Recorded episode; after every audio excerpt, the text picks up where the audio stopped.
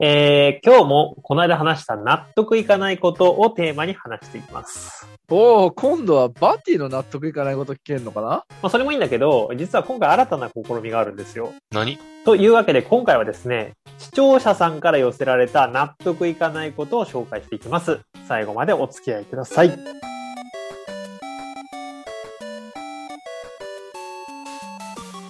どうもシスです。エスミンです。バティです。放送実験室、男どものゆるゆる天国。このラジオは30代が30代を悩むラジオです。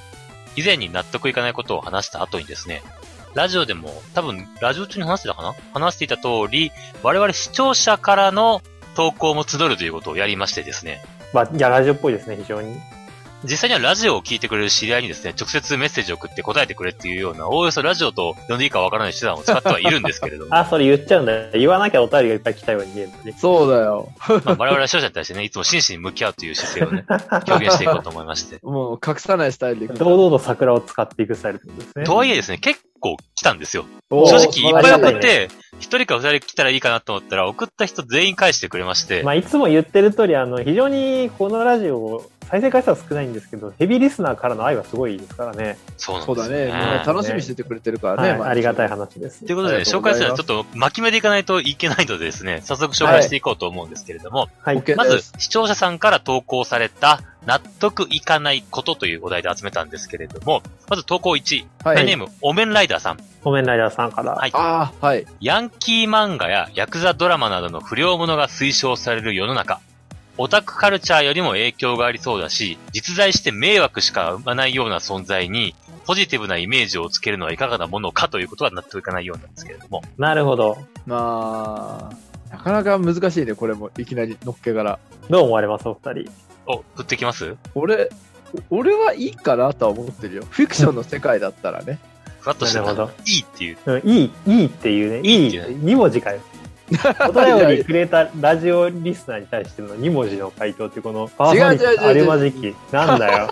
いいねっていう言だっけてみろ、で言ってみろ、じゃだってな、今、東京リベンジャーズとかめっちゃ流行やっっててるますじかゃん。ら、ね。まさに東京リベンジャーズのこ多分、とそれをこと言ってるんだろうね。あ。うん。そう僕もだろそう思うう。ね。でも僕が思うのは、うんうん。多分人の悪いことをやってみたいとか、うんアウトロー的な存在への憧れが漫画に反映されてるんじゃないかなと思うんですよ。うん。おうおう結構これに限らず創作ってそういうものが多い気がしていて、自分ができないこととか、自分がやってみたいけどできないっていうことを形にして満足するっていうものだと僕は思うので、うん。不良漫画が流行るということは、うん。身の回りから不良が消えていってるとか、そういう暴力的なものがなくなっているんじゃないかと僕は思うんです よ。なるほど。もうフィクションの世界に存在しなくなってきてるからこそそうなんです漫画になっていると。ということです。あーということは、ある種の証明になってるんじゃないかと。理論ですね。うん。なるほど。パテ俺ィはのいいと違うな、やっぱり。そうです。僕はちゃんと考えてますよ。いやー、パティ僕ははですね、これ、こん本気で答えると、真っ向からお面ライダーさんと衝動することになるんですけど、あのーなんだろうね、こう、フィクションに制限をかけるのはすごい嫌いなんですよね、僕は。ああ、バティはそんな気がするね。あーそう、なんかやっぱり、うんあのーモンスターペアレンツとかが、この、なんかこんなうん暴力的なアニメを放送するなんてって言って苦情を入れたりする話がすごい嫌いなので、はいはいあはい。あ、うんはい。なので、まあね、確かに不良は悪いことなんですけれども、それ言ったらルパン三世も泥棒なわけですよ。それはそうですね。 うん貴族的な立ち位置ルフィも海賊なんですけどねうんで、まあ忍者なんてさ、あの、要はスパイなわけじゃん。まあそうですね。スパイファミリーなんていう人殺しをなりわいにする人たちの話も流行ってるわけで、ドラゴンボールなんて喧嘩漫画ですからね。そうですね。まあ、基本暴力で解決しますからね、大体。あの、我々のそうですね。それこ少そね年ジャンプで言えば。あの、オメンライダーさんがおそらく好きであろう仮面ライダーだって暴力で解決するわけですから。 まあ、ね極論を言えばだけどな。それは今度後に怒られそうだな。不良が主人公ただ、ただ、お面ライダーさんの気持ちもわかるなっていうのは、ルパン三世とか、あの、ワンピースと違って、うん。不良はね、なりやすいんですよね。あ、近いってあーなるほどそうそうそう、漫画短ければ短いですねだろうって言って慣れちゃうから、ことうんなるほどまあ確かにね、やっぱ一時期それで不良が増えたりしたこともあったんじゃないのかなと思うと、なるほど。うん、まあ確かに、うん、気持ちはわからなくもないなとは思ってしまうかな。なるほど、なこるのほど。辺は。なるほどただ僕はやっぱりまあね、漫画っていうのは何を書いても自由だと僕は思ってるので、うんうんうんまあそれをきちんと、なんかそれを受けてきちんとなんか正しい世の中にするのは僕たち受け手の仕事かなというふうに思っております。おなるーはい。っていう感じで、オメンライダーさん、これが聞いて、さらに納得いかないってことであれば、またメッセージを送ってもらえれ ば。もしかしたらまた納得ゲいストかなにい乗論争がずりゲっとストに乗り込んでくるかもしれない、まあそうですね。うんあーそれはそ話されせでろと言ってくるう。ん、面白いあの方は結構来ますからねね。回答に納得いかないとかね。全然受けしてます。どっちかっていうと俺だろ、俺。俺。 エスミの納得うん、エスミへの回答は僕らが割と納得いってないからね。いいってあ言あうー、だけ君だたかちが納得してないのね。そうだね。ら。じゃあまあまあ、これは一旦置いて次のお題に行きましょうかね。いっぱい来てるんで。ははいい。はいでは、投稿二つ目。ペンネームコツコツコツコさんペですンね。ネームじゃなくて、ラジオネームって言ってほしいな。確かに、ラジオネーームですね。コツコツコツコさん。料理や洗い物は女性がやるものと思っていて、会社でポット洗いとかをお願いししてくるおじさん。会社でポット洗いとかをお願いしてくるおじさん。お土産配っておいてとかお茶出ししといてと言ってくるおじさん。自分でやれよというような納得いかないものが届いておりますけれどもム。い。や、ちょっと衝撃なんだけど、まだそんな会 社あんのそう、俺僕ももそれを思った。ね、思うよねそんなやついるって昭思っ和たけどか。っていうね。いるん昭和だっなんだて。ろうね。え、うん何お逆逆に何出してくれるのお茶みたいな。もう出してくれるんじゃないコツコツコツコさんは。ポッと自分で洗うの普通じゃないのみたいなね。よく生き残ってるね、そんな会社は。ねうん。一つ言うならば、もうそんな会社すぐ辞めた方がいいと思いますっていうところなんですけれども。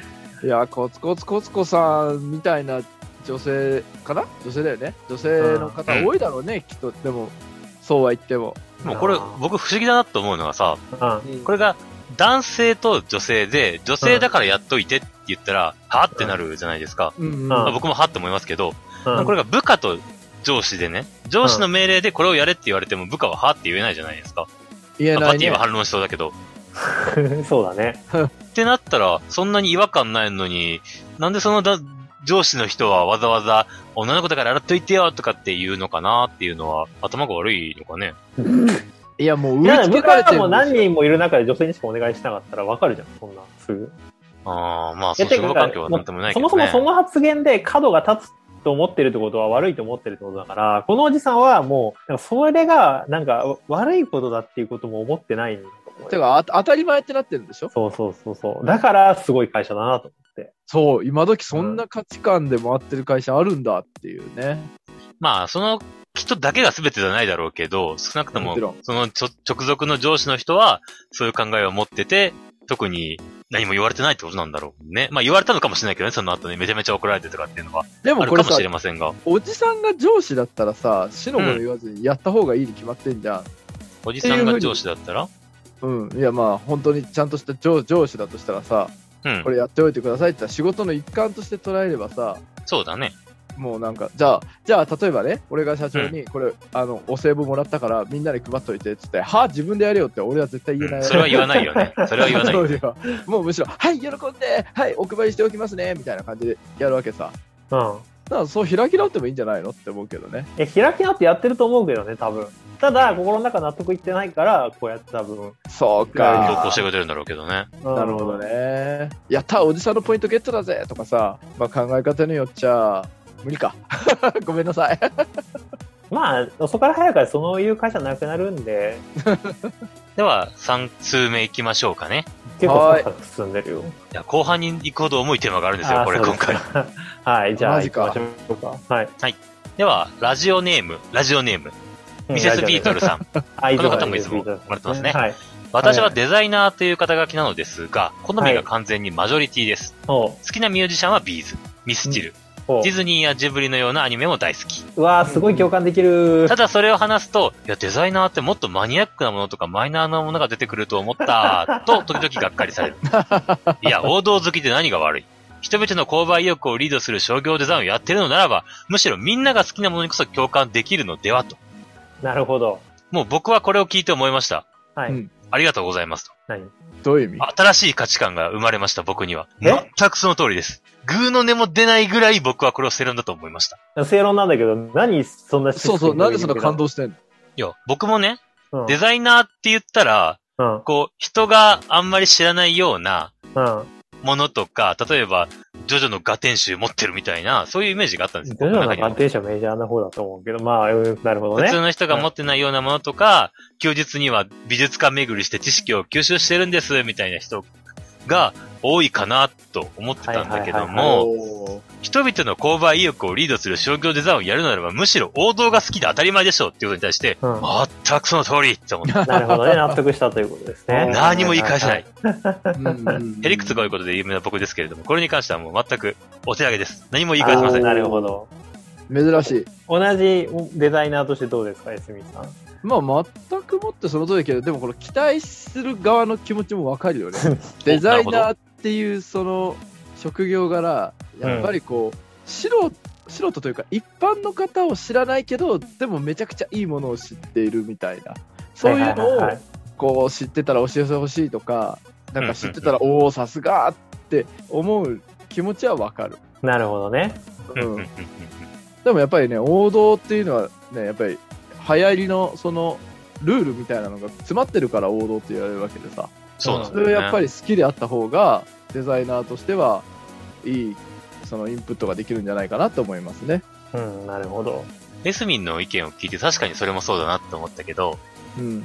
偏見というか、憧れ的なものもあるんじゃないかなちょっと思ったんだよね。あ、そうそう、期待っていうのそう。この人はこう、めちゃくちゃすごいデザインをするんだから、多分僕らが知らないような、うん、うん。もっと深いものとかを知っているだあそうそうそろうそうう知っていて欲しいってという思いがあるような気はするんだよね。知った上で一番メジャーなものが好きだっていうことまなんあじゃ可ない能です性かはある。ね。可能性はあるうん可能性はある。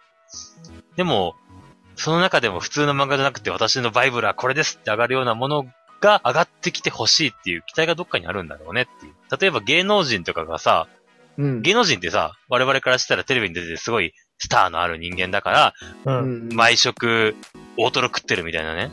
うん。そウれニまたと大トロ別の食って話るみたいな、そういうさ、で、うん。六本木ヒルの最上階に住んでて、みたいな、そういうイメージであって欲しいわけ。我々の憧れの存在だからっていうね。まあ、よ四畳半に実は住んでますとそか。うそう。で、毎日牛だ丼食ってるって言われた ら、がっかりだよあね。そうなんだ、芸能人もそんな生活なんだなって思っちゃうっていう点では、有名勢じゃないけど、うん。みんなの夢を壊してはいけないってなるかもしれないね。これ、ババーッテティィーはどうなのどうですかああ、僕はですね、これ見て、そもそも根本的にもっとあの別な問題があるなと思って、こはれは。ほそもそもデザイナーって、うほう。うん。これ言ってくる人の頭の中にいるのってデザイナーじゃなくてアーティストだと思うんですね。あーあー、この期待、あー聞いてくる人がそうそうそうそうそうそうそうあそーう。んうん。ごっちゃになってんのかもね。そう、あの、デザイナーとアーティストってある意味全く真逆じゃん。うん、そうだね。デザインっていうのは、その本当にみんなが使うものだったりとか、使いやすいものとか、一般の人に広く受け入れられるものを、自分の欲求を捨てて、うんクライアントの欲求に沿って作っていくのがデザイナーなわけでしょ、うんうんうんアーティストはもう自分の独自の価値観をどんどん突き詰めて、今まで世にないものを出していく人だじゃうんん。でもやっぱりさ、世の中、デザインっていうともう芸術、イコール芸術っていう頭の中なるほどう。んの人ってすげえ多いんだろうなと思ってて、うんうん多分これ言ってくる人ってそういう人なんじゃねえかなっていう気がする。この話さ、前もしたよねっていうのは若干僕の中にはあるんですけど。いや、だから逆逆逆だから前にしてくれた話をもとにうん。してる話ですよ。うんうん。言ってたじゃん。そう、そういうデザインってこういうものだよっていう話をお二人がしてくれたから、僕はこういう意見を今出せるわけじゃないですか。そうですね。それはもちろん。うん。そう。うん。というわけで、だから、 これはそもそも、あの、デザイナーを技術家と思ってるんじゃないですかね。これを言ってくる人はっていう感じ。じゃあ、あそ何バッティの中では、アーティストって言ってる人が、うんいや、ドラゴンボール大好きなんだよねって言ったら、ドラゴンボール好きなんかいって思うってこと俺は個人的には思わないけど、 うん。えでも逆に驚くかもしれない。ああ、なるほど、そういう人でもやっぱり好きなぐらいドラゴンボールってすごいんだってなる。あ、作品を褒める側にもあるのか。ああ、そうだね。確かにな。この話を聞いて、こんなすごいデザイナーの人でも、ビーズとかミスチルとか他の人と絡んだのを聞くんだ。それぐらい幅広くビーズとかミスチルを受け入れられてるんだっていう発想はなかったね。なんかさ、逆にさ、ピカソみたいな絵描く人にさ、う。うんん。あの好きなものなんですかって言って、ドラゴンボールって言われたら、逆にワクワクしない おーみたいな。ほら、ワクワクしてきたぞみたいな。そそそっち来たぞ、そっち来たみたいな。の変化球投げてくると思ってたら逆にストレート打ち込まれて、すごい、あの、おお、すげえってなるみたいな。そっちの方が意表つかれるね。そうそうそうそうそう。うんうん。あだから、ー。え、これ、ななんか同じなんかここでがっかりするの筋違いな気もするんだよねなんかこれだけすごいものを作っていろんな造形が深い人でもあー好きなぐらいディズニーとかっうんてういんうのはやっぱ素晴らしいものなんだなって感動するところであって、うんがっかりするところじゃないと思うんですよ。なるほどね。まあそうだね。でもやっぱり憧れとか理想像とか期待感っていうのはどんな職業にもいろいろあるんだろうねきっと。だかまあそうだね。まあうん、そりゃあな。うん。らそっからやっぱり出ちゃうんじゃないこういうのって。言ったら警察も、に対してもそうかもしれないね。警察はそういう仕事に対してさ、公務員生態であれみたいな感じで言うけど、別に警察官だって普通の人間なんだから、ミスもするし、失敗もするし、やましい頃も生まれるし、みたいなのがあったりするじゃん。そういうことです。日本人なんて毎日寿司食ってると思ってたってがっかりされてもね、困るけど。 食ってないのそう思うあ、食食ってるんだ。なるほど。食ってないです俺だけか。俺以外の人はみんな食ってるんだなるほどねかもしれない。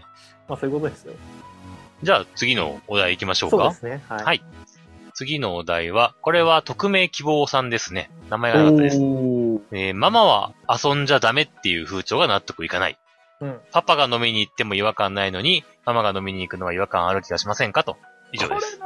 これなーこれあー、なんともまあ。いやー、これは、ご時世的に、ちょっと厳しいね。なんとも言えない感じがするな。そうなんですダかメこういうところにこそ切り込んでいかないといけないんじゃないですかいや、これが、女性、いや女性は子育てするもんでしょうとかって言ったらさ、この間潰れていっちゃうわけじゃないですか。さっきの理論からすると、 コツコツさんの理論からするとね。ねまあ、そうは思わないけどね、僕はもちろん。うんうんうんうん。でもね、やっぱり、出産っていうイベントがあるじゃないですか、女性に対しては。まあ、出産だけこれはあくまで僕個人の意見なのでうんあの、賛否両論は受け付けますけれども、はいはい。出産というイベントがある以上、やっぱり女性の方が子育てに対するイメージは強い気はどうしてもすするんだよね。うん。ほんで、そっからうんうん。それがあるから、そう、パパはいいけどママはダメっていうイメージに繋がっていっちゃうんじゃないかなっていう気はするんだよね。まあでもそれは変えていかなきゃいけない話ではあるよね。そうだよね。男性、父親だからこう、女母親だからこう、その役割を、その、うまくスイッチしていかないといけない時代なんだろうな、今は。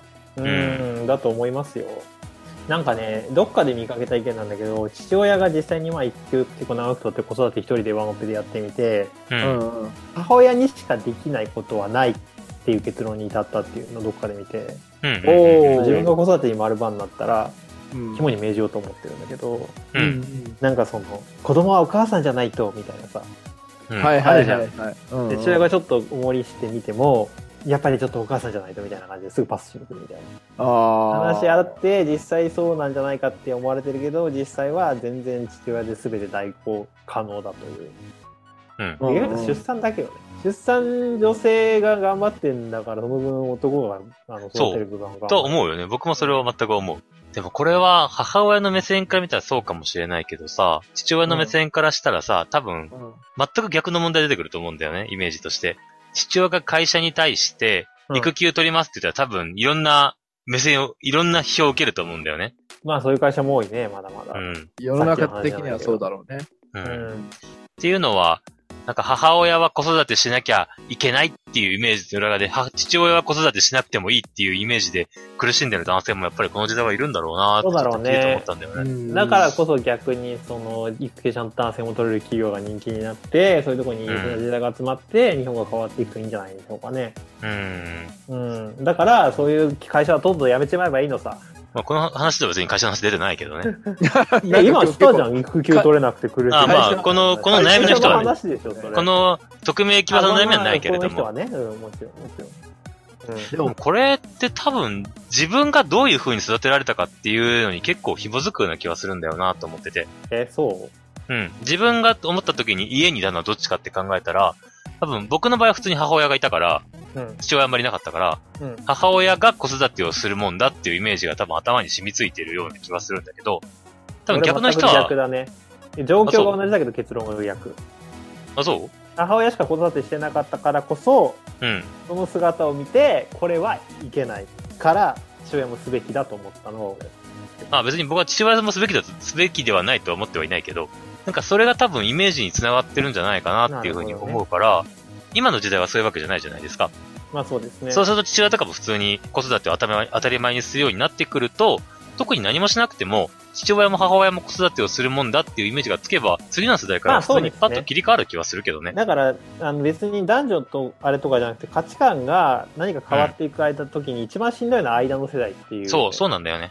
だから過渡上期ですは過渡期そうその古いものを当たり前だと思ってるし、うんまあ、自分たちの子供はあのもう変わった後は当たり前だと思うから何の苦もなく過ごすけど、間の人はもう板挟みになって、うん自分たちの自分自身にも偏見があるのでそれを変えていかなきゃいけないしそうだね。だから僕らがい今一番しんどいところにいるっていう。